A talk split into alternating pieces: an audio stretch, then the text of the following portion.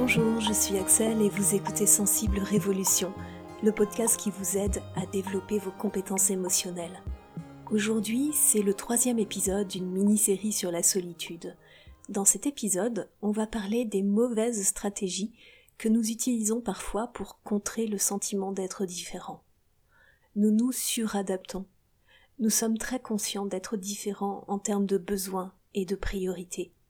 Mais souvent, nous ne pouvons pas ou ne voulons pas respecter ces besoins et organiser notre vie par rapport à eux. Justement parce que nous en avons assez de paraître si différents, nous voudrions juste être comme tout le monde et ne plus avoir à faire tant d'efforts pour être compris alors certains d'entre nous choisissent de porter un masque, qu'on appelle aussi un persona, afin de se protéger en contexte social et se fondre dans la masse. Ce stratagème permet de faire porter le poids du regard des autres sur un personnage et non sur notre moi profond. Il peut être utile dans certains cas très spécifiques.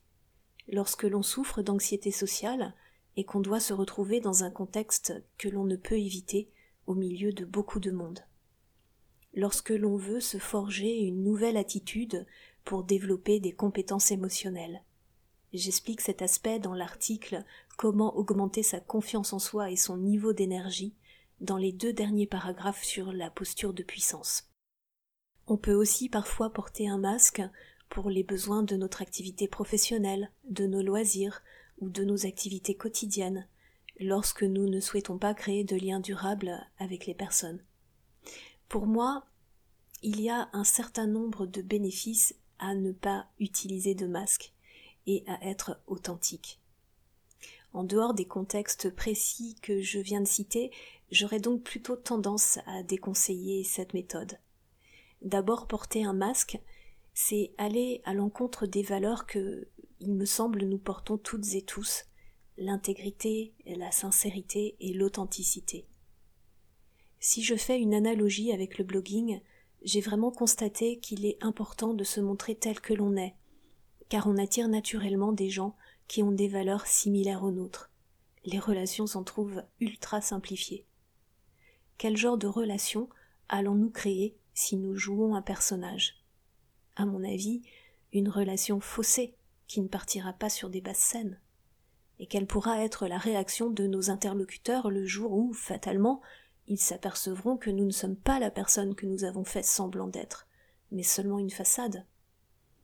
Je pense que l'authenticité est importante, et qu'elle a plus de bienfaits que de méfaits. Le premier bénéfice étant de porter fièrement qui nous sommes, et non de nous cacher comme si nous étions coupables de quoi que ce soit se suradapter à notre environnement est néfaste pour l'estime de soi et pour notre santé en général, car cela nous empêche d'être nous-mêmes et génère de l'hyperstimulation à outrance. Rappelez-vous toujours que ce n'est pas un signe de bonne santé mentale que d'être bien adapté dans une société malade. Alors, l'isolement pour les personnes très sensibles peut être néfaste. De mon côté, je suis heureuse grâce à la liberté que me procure la solitude.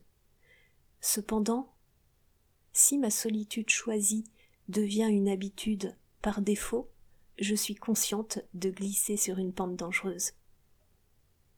Nous devons respecter nos besoins psychologiques et nous rappeler que nous ne sommes pas censés exister seuls.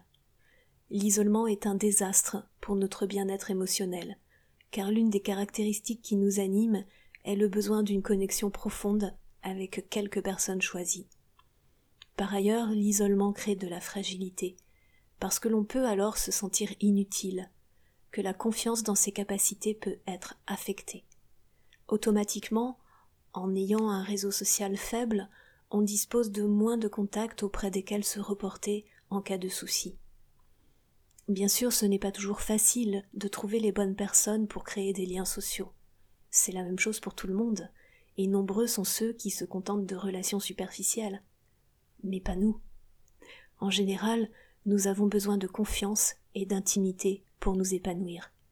À cause de cela, nous avons tendance à écourter les relations à sens unique, et nous sommes sélectifs vis-à-vis des personnes que nous laissons entrer dans notre vie. En toute logique, c'est donc plus difficile pour nous d'être entourés. Malgré les difficultés et les incompréhensions que nous vivons parfois, mon message n'est pas de baisser les bras et de s'isoler pour être plus tranquille. Je conseillerais plutôt un juste milieu entre le retrait total de la société qui nous serait néfaste et l'adaptation constante au détriment de nos besoins qui le serait tout autant. Et je crois qu'il y a des actions simples à prendre pour éviter le complet retranchement dans notre grotte. Nous verrons ces stratégies simples que je vous propose dans un prochain épisode. D'ici là, portez-vous bien et à très bientôt.